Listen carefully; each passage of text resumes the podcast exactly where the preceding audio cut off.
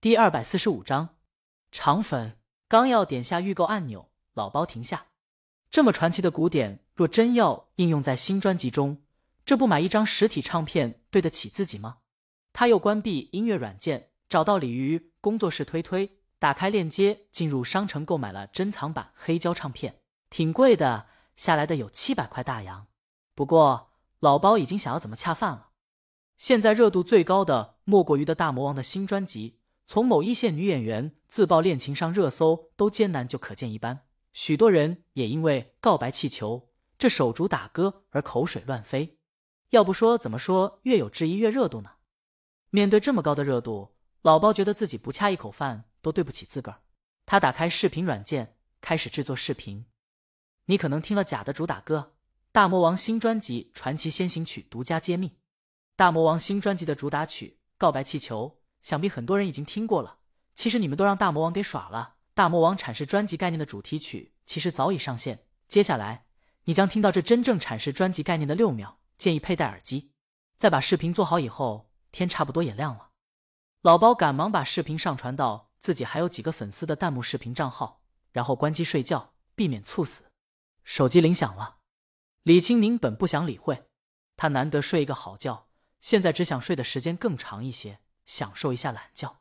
奈何铃声十分倔强，李青宁只能翻过身子，从被子里伸出手接通。喂，来电的是助理朱莉。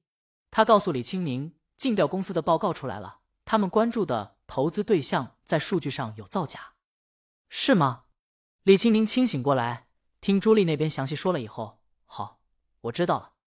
在挂了电话以后，他坐起来。把凌乱的头发随意的扎起来，旁边的床是空的。江阳去跑步了，他穿了一件吊带，下床以后打开窗帘，明媚的阳光流泻进来。李清明也想下去，在阳光下舒展一下身子了。尤其江阳还在下面，想到就做。李清明把头发扎成丸子，去衣帽间换一身运动服，提着滑板出去了。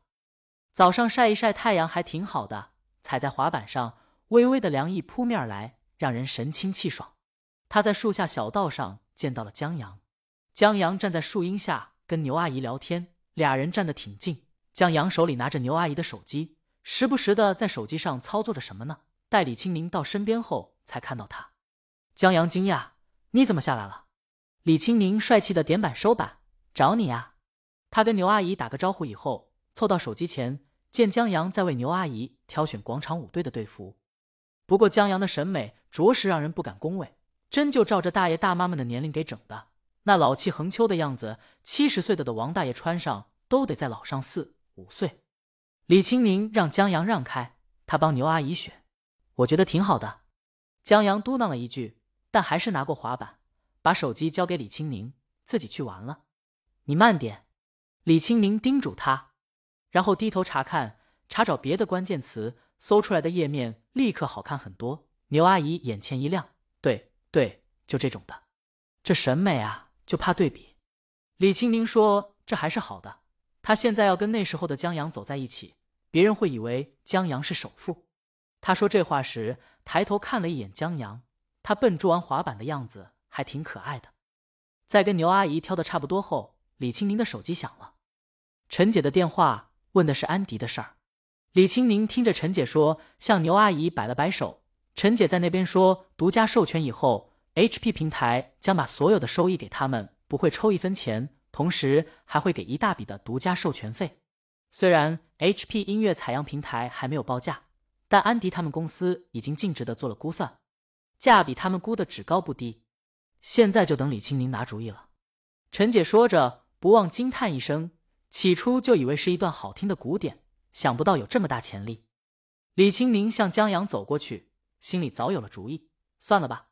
他知道这段古典的潜力，因为他听过不少有这段古典元素的音乐，大有自成一派的趋势。也就是说，这段碎拍若以开放态度传播的话，到时候繁荣是肯定的。由此得到的利益，也不是这点独家授权费能比的。陈姐见李清宁早有了主意，好，我回复安迪。这边刚挂了电话，Sing 音乐平台总监王一诺就打来电话。约时间跟他见面，听语气挺急的。李清明刚要答应，见江阳下板脚刹一个趔趄，慢点儿，慢慢把重心转移到脚。什么？王一诺在那边疑惑，说我老公呢？李青明解释了一下，把时间约到上午。好，那待会儿见。王一诺挂了电话以后，喝一口牛奶，看着平板上一个叫老包的电子音乐人分析李鱼新专辑，对，阐述专辑概念的就六秒古典。你可能奇怪，这六秒鼓点从哪儿来的？跟大魔王的先行曲有什么关系？解答这些问题，我们得回到一个多月前。这视频借着鲤鱼专辑的东风，播放量还挺高的，许多人在下面评论：“厉害了，我的大魔王！大魔王还是这么魔性啊！”有些人还在弹幕上科普科普这六秒鼓点在国外造成的影响。王一诺摇了摇头，这还在陪老公玩滑板的鲤鱼，怕是不知道现在各大的唱片公司和音乐流媒体都因为他忙了起来。他手里那版权可是香饽饽。Sing 音乐平台也有自己的音乐采样平台，刚创建起来不久，这样能邀请这尊大神进驻。话说回来，如果他是大魔王老公就好了，别说版权、独家授权都轻轻松松。王一诺想着这些有的没的，化好妆以后出了门，在车上打了几个电话，刚上了主路，又在下一个路口开车掉头，到了另一头的一家店，打包了一份肠粉。听一位粤省的邻居说，这家馆子的肠粉很正宗。她带着肠粉到李青宁公司下停车场的时候，正好看到李青宁跟她老公从车上下来。李青宁今天早穿了一件宽松有设计的白衬衫，下半身牛仔裤，优雅干练而且清爽。